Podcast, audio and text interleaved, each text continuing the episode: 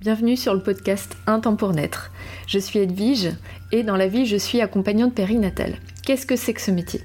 Eh bien mon rôle c'est d'apporter du soutien, une oreille attentive, une épaule soutenante, du bien-être, des informations et des outils aux futurs et jeunes parents dès le désir d'enfant. Vous l'aurez compris, c'est un métier passion que j'exerce à Vannes en cabinet et en visio depuis 2020. En fait ce qui me passionne moi c'est l'humain. Et c'est fou comme ce passage du devenir parent peut être à la fois si chamboulant, transformateur et en même temps si tabou. Alors pour dépasser le cadre individuel, je m'appuie sur les grands questionnements et les réflexions issues des accompagnements pour vous partager un épisode chaque mardi. Bonne écoute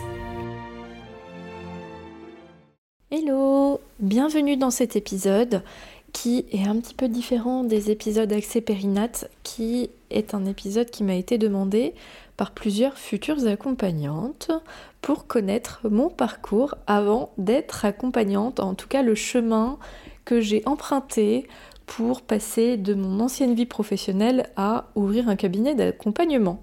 Donc euh, je me suis dit qu'un épisode de podcast pouvait être vraiment sympa pour vous raconter, en tout cas avec la mémoire que j'ai aujourd'hui, hein, parce que la mémoire se dégrade avec le temps, donc il est vraiment, c'est le moment de le faire, pour vous partager mon démarrage dans cette reconversion.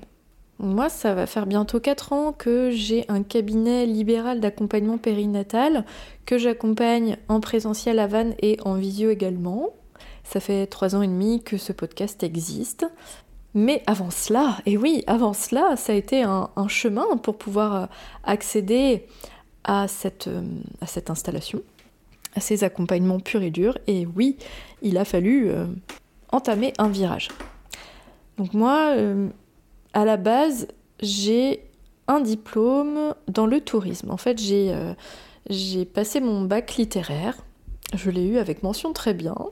Et par la suite, je me suis dirigée, pardon, vers des études dans le tourisme. Donc j'ai fait un BTS tourisme. Et j'ai poursuivi avec une licence. Pourquoi? Parce que le BTS que j'avais fait était destiné à vendre des voyages que je n'avais euh, pas fait. Et je me voyais mal vendre quelque chose que je connaissais pas euh, vraiment. Euh, bref, le, statut d'agent de voyage ne m'intéressait pas tellement. Et en plus, je savais que j'avais quand même la capacité à poursuivre mes études, sachant que j'étais déjà maman à ce moment-là, hein, entre mon BTS et ma licence. Mais ça ne m'a pas fait peur et je suis partie en études pour poursuivre en licence qui est plutôt axé autour de la conception et la gestion touristique. Donc c'était vraiment super, j'ai adoré ces études. J'ai travaillé un petit peu dans, dans, le tourisme, euh, au, comité du tourisme du Morbihan, mais c'est un statut, il faut le dire, assez précaire, c'est-à-dire que si on veut bosser, soit on a vraiment beaucoup de chance, soit il faut bouger. Euh, parce que c'est agent de voyage, il y a du travail, et encore que c'était pas si évident que ça à l'époque, hein, c'était dans les années 2012. Mais euh, pour bosser en conception et en gestion touristique, euh, c'est très saisonnier en fait. Moi qui vis en Bretagne, il y avait du taf l'été, mais en basse saison, euh, c'était un peu la galère.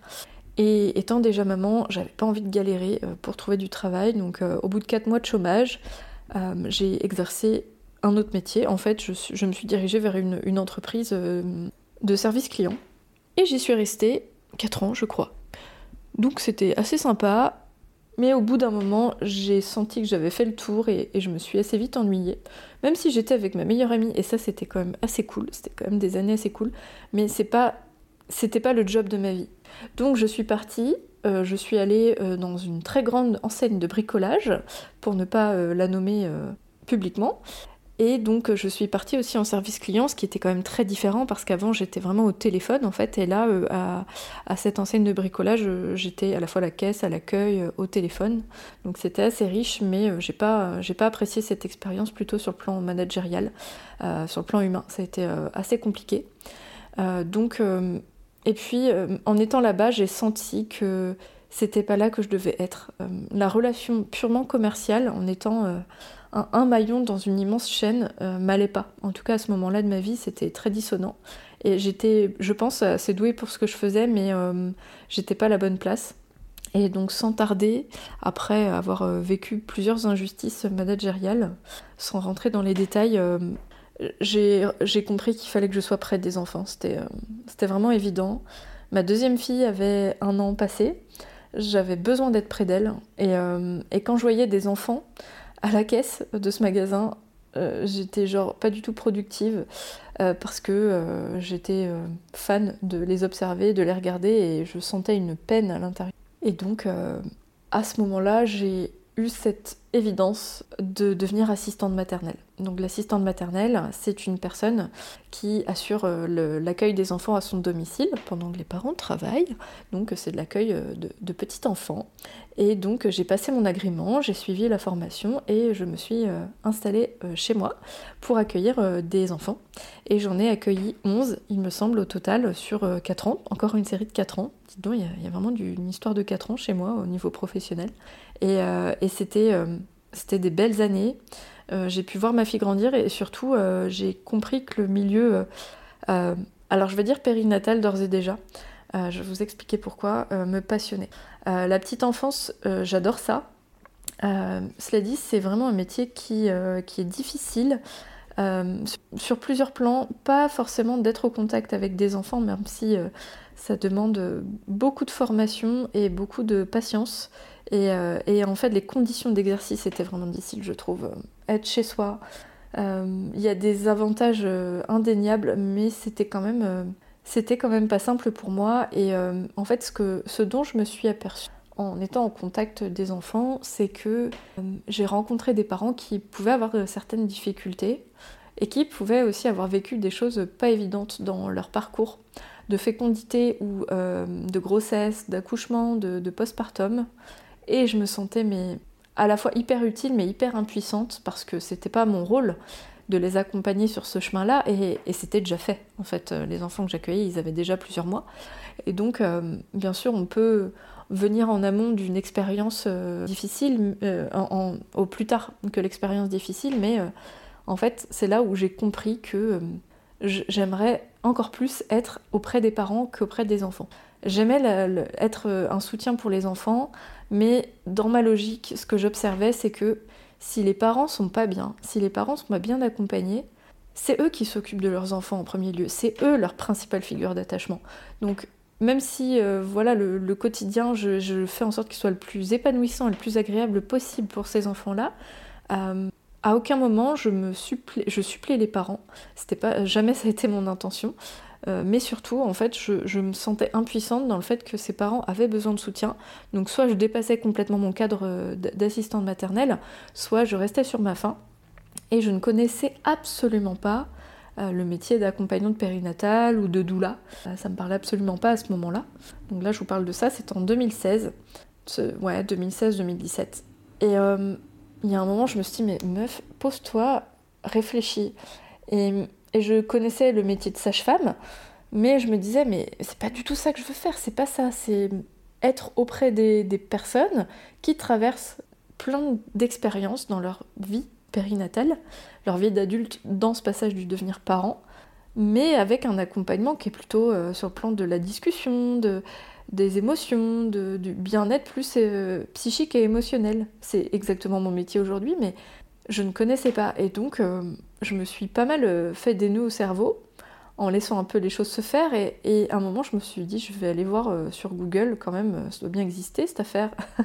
je, ne suis pas censée créer un métier dans ma tête, il y a forcément quelque chose qui existe. Et les sages-femmes, elles ont quand même un rôle limité. J'ai pas envie d'être psychologue, mais d'être un, un, peu un carrefour de tout ça, mais pas dans l'expertise du médical ou de la thérapie. juste être présente pour eux, quoi. Euh, et, le juste, en fait, euh, il est complètement à bannir parce que c'est déjà une posture complète euh, à part entière. Mais l'idée, c'était ça, de, trouver une voie d'accompagnement, voilà. Mais j'avais du mal à nommer ça. Et en cherchant sur Google, eh bien, j'ai trouvé le CEFAP, le Centre de formation d'accompagnement périnatal. Donc j'ai compris qu'il y avait une formation qui existe pour faire ça. Donc je vous avoue euh, c'était en 2017 du coup que j'ai fait ces recherches. Je me suis absolument pas posé de questions. En fait, c'est la première fois de ma vie où euh, je ressentais une réelle évidence professionnelle. J'ai ressenti des évidences personnelles dans ma vie, des évidences aussi scolaires, mais sur le plan professionnel, c'était plus Disons que je suis assez facilement adaptable et multipassionnée, donc il y a plein de trucs qui auraient pu me plaire. Le tourisme, c'était une voie, j'aurais pu faire du droit, j'aurais pu faire euh, de la chirurgie, j'en sais rien il y aurait eu plein de choses de possibles. Là, c'était juste évident. Et ça fait vachement bien de ressentir ce truc-là. Si vous écoutez cet épisode, peut-être que vous, connaissez ça. mais c'était juste logique pour moi. J'ai regardé le descriptif de la formation. Euh, c'est une formation, en tout cas à l'époque, euh, qui se faisait sur deux ans avec six semaines en présentiel à Bordeaux, euh, un mémoire à rédiger, un examen avec un QCM et une situation devant un jury, des sélections psychologiques au début de la formation, et puis après une partie pratique avec des sages-femmes. J'ai foncé, voilà, je me suis, vraiment je me suis pas posé de questions. en 2017, je peux vous dire que j'avais vraiment pas beaucoup de thunes. Euh, j'avais du coup 27 ans, j'étais propriétaire euh, de ma maison euh, avec mon conjoint maintenant. on était bien, mais voilà, je j'avais pas beaucoup d'économies pour pouvoir faire cette formation qui à cette époque coûtait 3000 euros. Donc j'ai téléchargé le dossier d'inscription pour la session suivante qui était en avril 2010. C'était en fin d'année, je me souviens. Il y avait un dossier épais avec beaucoup de pièces justificatives, des lettres de motivation. Euh, je crois que je l'ai rempli en, 6 heures. Enfin bref, c'était très rapide. J'avais plus d'encre chez moi, je suis allée chez une copine pour imprimer. Enfin bref, c'était juste tellement évident que c'était un. Euh, comme une. Enfin, c'est un peu spirituel ou religieux, mais ouais, il y avait un truc un peu religieux dans cette histoire. C'est sûr qu'il fallait aller vers là. Pas de questions à se poser, je trouve les moyens de le faire. Euh, c'était pas est-ce que, c'était comment? Là, à partir de ce moment-là, c'était vraiment ça. Ce n'était plus est-ce que je fais ça, c'est comment je fais? C'est pas une option, alors comment on fait euh, Et j'ai envoyé le dossier le 26 janvier, il me semble. J'ai passé un entretien avec euh, euh, l'ancienne créatrice de ce centre de formation qui s'appelle Vanina et qui est décédée maintenant. donc je suis allée à Bordeaux pour un entretien de quelques minutes. Pareil, trop contente d'aller à Bordeaux toute seule dans ma petite voiture. Euh, euh, et, donc j'ai été euh, retenue pour la, session de formation avant de passer des examens psychologiques ou après, je ne sais pas. Non, je crois que j'ai passé les examens psychologiques avant. Et après, j'ai passé l'entretien. Oui, ça se coupe plus logique comme ça. parce que l'entretien psychologique se faisait à distance avec une psychologue. Et donc une fois que j'étais admise, il fallait réfléchir au, financement de cette formation. Et hum, je n'avais pas euh, assez d'argent de côté pour, euh, pour la financer. Et donc vraiment, c'était ça la question, c'était comment. Donc euh, je suis retournée chez mon ancien employeur, qui était ce fameux service client dont je vous ai parlé, qui travaille pour Ouest France et pour Yves Rocher, donc des, grands, des grandes maisons. Et ils m'ont embauché en intérim le samedi. Donc j'avais mon activité d'assistante maternelle en semaine et de conseillère service client le samedi pour pouvoir payer ben, la formation, mais pas que, parce que pour être euh, euh, libre sur les semaines de formation, il a fallu durement négocier avec euh, les parents des enfants que, j'ai accompagnés, que j'ai accompagné, que, je gardais. J'aime pas ce mot-là, que j'accueillais plutôt. Euh, et euh, j'ai cherché des modes de garde de substitution pendant mes semaines d'absence et sur ces semaines je n'étais pas rémunérée. C'était des semaines sans solde. Donc euh, il y avait le coût de la formation, le coût de la vie globalement à Bordeaux et le, manque à gagner sur les semaines de, sans solde. Donc ça représentait quand même plusieurs milliers d'euros. il fallait réfléchir à tout ça donc mais je l'ai fait. Voilà, c'était je peux pas dire avec le recul que c'était un énorme sacrifice. Alors il faut aussi dire que j'ai monté des dossiers et des dossiers pour euh, des demandes de financement et je n'ai rien réussi à obtenir. Je crois savoir qu'aujourd'hui c'est beaucoup plus facile. Peut-être parce que le centre de formation euh, existe depuis plus longtemps, que peut-être il y, a, des endroits euh, un peu plus ouverts. Alors j'ai fait des demandes au département, à la région, à Pôle Emploi. Euh, bref, euh, il y a eu des commissions, des trucs, mais jamais d'accord. De, et aussi parce que c'est un métier qui est peu connu, donc euh, quand il y a un, métier en tension, les financements sont beaucoup plus facilement accordés. Là, c'était pas le cas. Il n'y avait pas d'études statistiques, personne ne connaissait ce métier-là, donc très difficile d'argumenter. Et malgré, malgré ma qualité, mon obstination, mes compétences, ça n'a pas suffi. Donc, c'était pas grave. En fait, j'ai cherché d'autres solutions. C'est important à dire parce que euh, je, crois vraiment que quand tu sais où tu vas, eh ben t'y vas. Euh, alors je suis pas en train de dire que les personnes qui euh, ne souhaitent pas faire des formations présentielles sont des feignantes ou elles savent pas ce qu'elles veulent, parce qu'aujourd'hui je trouve ça beaucoup plus pratique d'avoir des formations distancielles sur des longues durées, parce que ma vie aujourd'hui est, plus difficile à, manier pour pouvoir me libérer. mais bref, c'était pas une question en fait à ce moment-là. Et c'est ça qui est cool, c'est que j'ai eu cette chance de ne pas avoir besoin de faire un bilan de compétences pour trouver ma voie.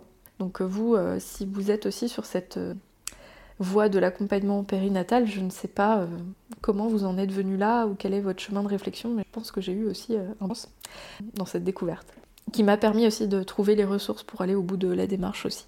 Euh, sachant que, entre parenthèses, il y a plein de façons de devenir accompagnante, il y a plein de formations qui existent, pas toutes équivalentes en termes de qualité et de durée. je pense que le CFAP, c'est qualitatif.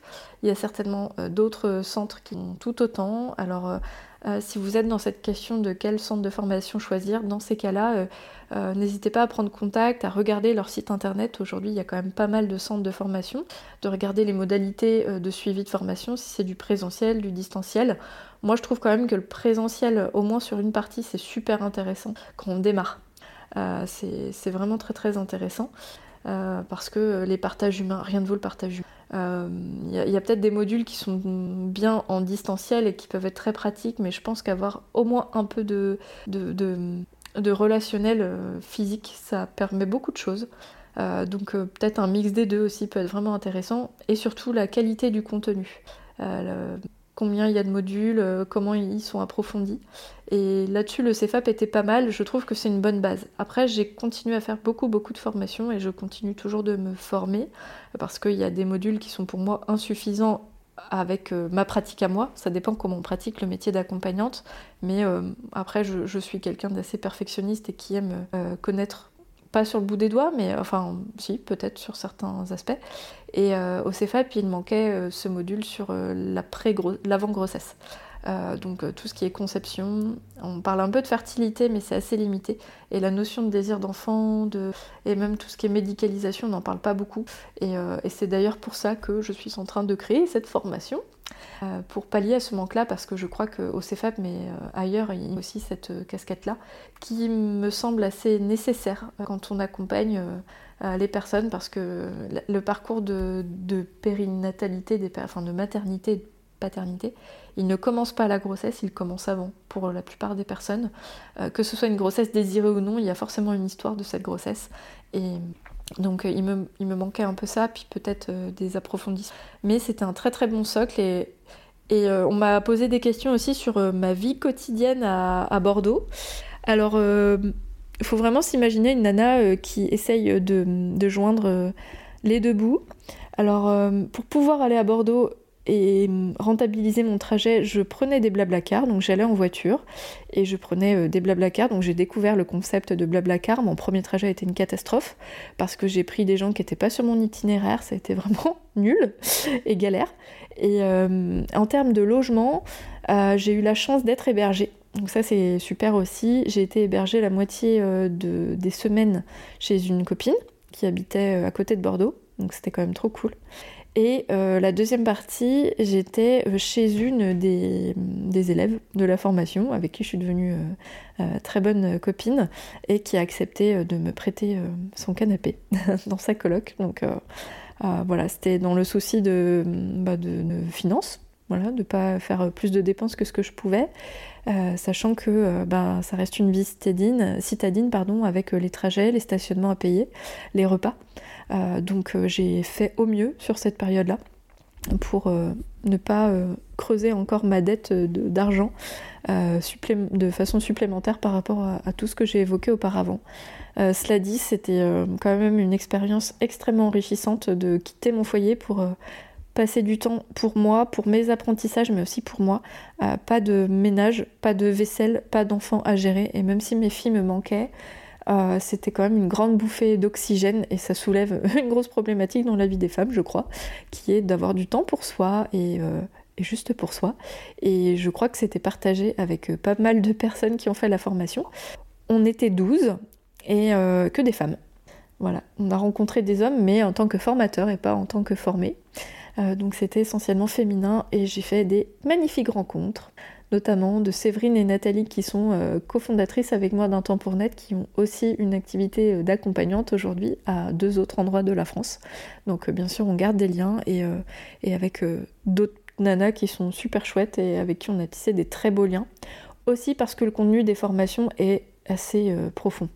Faut savoir le dire, hein, c'était pas une formation en, gestion comptabilité, enfin je n'ai rien contre la comptabilité, mais en termes de, richesse d'échange et de partage humain, euh, on est quand même sur un autre plan et c'était euh, hyper fort, c'était très beau et c'était ma première formation euh, dans ce milieu-là, donc je peux vous dire que ça a été assez secouant, assez remuant, mais d'une richesse. Vraiment, quand je vous le dis, j'ai une sensation, c'est très difficile à décrire, mais une sensation d'accomplissement qui est incroyablement ça me fait du bien d'y repenser, vraiment. De reconnecter à cette émotion-là, euh, une fraîcheur et une énergie qui a commencé à ce moment-là, une énergie euh, de passion à toute épreuve, vraiment.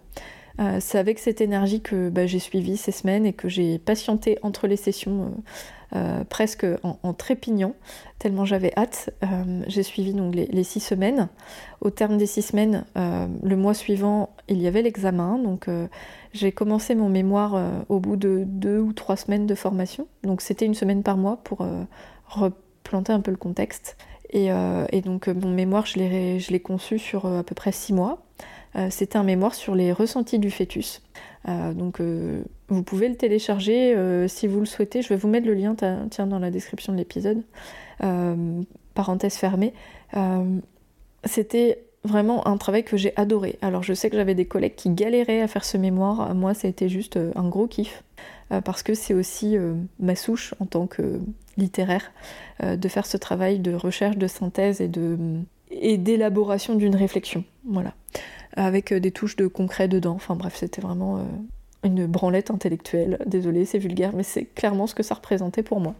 Et, et donc j'ai passé l'examen avec l'entretien, le QCM, que que j'ai obtenu haut la main aussi.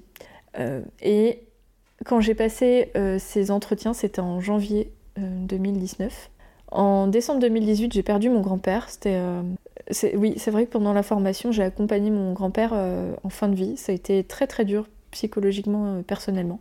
donc j'ai suivi cette formation dans, ce contexte-là. Il, est décédé au moment où je, rendais mon mémoire. Euh, et, donc il y a eu euh, il a, il a c'est très personnel, hein, mais il, n'a pas eu de sépulture en fait. Il a donné son corps à la science, donc on a fait une cérémonie euh, quelques semaines après. Et j'étais enceinte à ce moment-là. Je suis tombée enceinte début janvier. C'était une grossesse qui était désirée. et j'ai eu quelques clés, du coup, grâce à la formation pour commencer à préparer cette grossesse, mais j'étais quand même un peu larguée. Euh, d'où euh, la suggestion de, faire des modules sur le désir d'enfant euh, dans, ces, cursus. Parce que j'étais quand même un peu perdue pour qui consulter, comment préparer ma grossesse. elle est arrivée assez rapidement. Et, et donc j'étais en train de préparer mon oral et je sentais que j'étais enceinte. Il y avait un truc, j'étais pas encore en date de pouvoir faire un test, mais il y avait un truc. Ensuite, j'ai passé, j'ai fait un test de grossesse qui s'est avéré positif. Je passerai les détails des émotions, euh, c'est pas l'objet euh, de, cet épisode, mais euh, j'étais un peu en état de sidération. Enfin, j'étais tellement à fond dans, l'oral et dans cette préparation, dans l'obtention de cette partie d'examen, que, finalement j'ai comme pas trop réalisé au début. Et, je me souviens, je suis allée à Bordeaux pour passer l'examen. Euh, je, me, suis surprise en train de, tenir dans ma main une bouteille de vin et euh, une boîte de foie gras à Bordeaux pour les ramener à la maison. Et d'arriver à la caisse et de me dire Waouh, qu'est-ce que t'es en train de foutre là? Tu peux pas, t'es enceinte. C'était pour moi, hein, c'était pas pour un cadeau. Euh, donc je me souviens que j'ai eu du mal à, un peu à réaliser et à atterrir, mais en fait j'avais, je pense, besoin d'être focus sur cet examen que j'ai donc obtenu très largement.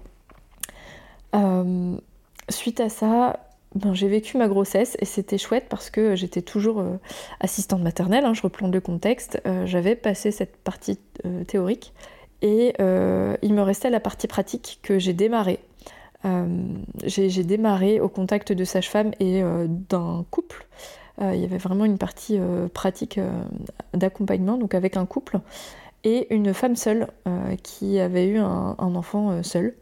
Euh, donc euh, deux accompagnements hyper riches aussi, c'était vraiment euh, très chouette. C'était des accompagnements du coup bénévoles dans le cadre de la formation et beaucoup d'échanges avec deux sages-femmes qui était professionnelle mais aussi personnelle parce que j'ai choisi d'être accompagnée par ces deux sages-femmes pour enfanter en plateau technique. Donc j'ai eu une grossesse qui a été super, merveilleuse. Euh, même si j'étais arrêtée assez tôt, mais en fait je pense que j'en avais vraiment besoin parce que euh, être au contact d'enfants c'est très exigeant. Euh, et pour cette dernière grossesse, j'avais aussi besoin d'avoir du temps pour moi, pour me ressourcer. Et de toute façon, mon corps commençait à m'envoyer des signaux de attention, arrête-toi assez vite parce que ça va pas le faire. Et, donc j'ai eu plusieurs semaines de repos qui m'ont permis hein, d'être pleinement disponible pour moi et pour mon bébé euh, et, pour me préparer à cet accouchement qui a été euh, magique. Donc euh, j'en ai parlé déjà dans, le podcast. Donc Victoire est née et rapidement après on a été confinés, Covid. Et donc ça a vraiment beaucoup compromis ma présence dans les structures pour la fin de, de la réalisation de mon examen au CFAP. Donc euh, c'était très pénible parce que j'étais euh, en fin d'accompagnement et j'étais censée accompagner euh, les accouchements. Et finalement j'ai été refusée dans les structures parce que c'était vraiment pile au, moment du premier confinement où tout était fermé quoi. Donc ça m'a fait beaucoup de peine. Et sans revenir sur les détails, finalement j'ai été quasi au bout de, tout, tout, ce cursus. et je je n'ai pas eu le désir de signer la charte finale du CEFAP euh, pour plusieurs raisons, euh, notamment, euh, alors je ne vais pas rentrer dans les détails, c'est pas l'objet non plus de l'épisode, mais il y avait des, clauses qui me semblaient complètement irréalisables et qui n'étaient pas dans, dans, mes perspectives ni mes valeurs. Donc de moi-même, même si j'avais été au bout de la partie théorique, je pense que je n'aurais pas signé la charte finale du CEFAP parce que je n'aurais pas pu la respecter, tout simplement. Euh, il y a toute une partie cadre qui est super intéressante, mais ce cadre, encore faut-il qu'il me semble juste et il ne me semblait pas juste. Euh, voilà, je ferme cette, explication. Euh, mais du coup, j'ai pas été au bout de l'examen du CEFAP. en soi, ça ne m'empêche absolument pas d'exercer et, j'ai continué en fait hein, mes formations. Je me suis formée, en fait, je peux pas vous faire la liste des formations que j'ai faites parce que j'en oublierais. Euh, mais j'ai dû faire une dizaine de formations après qui sont plus courtes. Hein. Le CFAP, ça a été un socle. Et euh, j'ai fait une formation ensuite en massage euh, pré- et notamment, alors je ne sais pas comment c'est aujourd'hui, mais le, CFAP n'était pas d'accord pour que je fasse des soins en plus de l'accompagnement. Donc voilà, moi c'était rédhibitoire, je voulais faire du soin. Donc j'aurais pas pu signer cette charte finale. Euh, voilà, pour vous donner un, petit peu de, matière. Mais, euh, mais, cette formation de massage a été euh, super aussi. Je suis allée sur Saint-Brieuc avec ma petite victoire. C'était très chouette aussi, même si c'était une sacrée logistique, mais c'était des formations pour le coup qui étaient financées avec mon CPF, oui c'est ça. Donc c'était déjà plus facile financièrement et, et c'était plus près aussi. Et c'était bon, forcément des formations présentielles en soins, c'est du présentiel et c'était très chouette aussi. Euh, et, depuis, je, je, continue de me former euh, encore et encore. Et euh, la concrétisation du cabinet s'est faite quelques mois après, en fait, à la fin du. À la, juste après le, premier confinement, finalement, j'ai ouvert mon cabinet, j'ai arrêté mon activité d'assistante maternelle et, et c'était parti. Voilà, je pense que j'ai fait le tour pour cet épisode qui retrace un petit peu le pourquoi du comment je me suis reconvertie euh, pour être accompagnante périnatale. Euh, si vous êtes euh, open pour un épisode sur la suite, moi je veux bien partager avec vous, mais déjà de, connaître un peu la genèse de, ma réflexion et de surtout dans le concret comment ça s'est déroulé. J'aurais des tas d'anecdotes à raconter, mais c'est pas trop le sujet là, c'était plus comment j'ai cheminé. Euh, et, voilà, de, l'idée de l'accompagnement périnatal à l'ouverture d'un cabinet. J'espère que ce partage aura été riche pour vous, que vous avez pu euh, euh, peut-être tirer des informations, des ressources, peut-être vous sentir reconnu aussi sur euh, certaines réflexions, vous dire que vous n'êtes pas seul, peut-être que vous partagez pas du tout le même type de réflexion parce que euh, vous venez pas du même milieu, que euh, vous faites pas le, c'est pas la même réflexion et c'est tout à fait ok. Il y a mille et un chemins, je pense, pour devenir accompagnante périnatale et celui-ci est le mien et il est totalement personnel et il est ni mieux ni moins bien que, que celui des autres en fait. C'est vraiment juste un partage d'expérience. Euh, j'en profite pour vous partager une ressource qui est à disposition des futurs et des jeunes professionnels de l'accompagnement. En fait, non, j'ai deux ressources. J'ai un programme en ligne qui s'appelle Entreprendre en périnatalité, qui existe depuis un bon moment maintenant, mais qui est mis à jour régulièrement, qui euh, globalement est un, pack euh, de une formation en ligne qui vous apporte un socle pour pouvoir créer votre entreprise dans le secteur périnatal, donc euh, sur le côté entrepreneurial, avec avec 8 modules différents. Je vous mets le lien dans la description de l'épisode. Il est au tarif de 97 euros avec euh, beaucoup de contenu quand même sur, euh, différents aspects, que ce soit sur le côté marketing, juridique, organisation, mindset, etc. Donc je vous laisse le découvrir. Si vous avez des questions, n'hésitez pas à me contacter. Euh, donc c'est une formation en e-learning, c'est-à-dire que euh, vous la faites quand euh, vous voulez, disponible à vie depuis un smartphone, une tablette, un ordinateur, avec des exercices, avec des audios, et c'est vraiment libre comme format. Et deuxième ressource, c'est du coaching. Si vous ressentez le besoin d'être guidé, boosté, accompagné de façon plus personnelle, je suis là que ce soit en présentiel ou en visio, tout comme je le fais pour mes accompagnements, et eh bien j'accompagne aussi les jeunes professionnels et j'adore ça. Donc euh, si vous souhaitez euh, euh, bénéficier de à la fois mon, mon expérience, à la fois dans le domaine de l'accompagnement mais aussi dans le domaine entrepreneurial, eh bien je me tiens à disposition pour vous soutenir. Voilà, je vous fais plein de bises. Je vous souhaite toute la réussite dans votre conversion et votre installation. Je me tiens disponible en cas de questionnement et je vous souhaite une bonne continuation. À bientôt. Merci pour votre écoute et votre confiance. Si vous aimez mon podcast, vous pouvez m'aider à le rendre plus visible en me mettant une note et un avis sur votre appli de podcast. Vous pouvez aussi partager auprès de vos proches qui sont concernés. Et si vous souhaitez vous aussi être accompagné sur votre chemin du désir d'enfant et de la maternité, mes séances se font au cabinet à Vannes ou à distance par visio.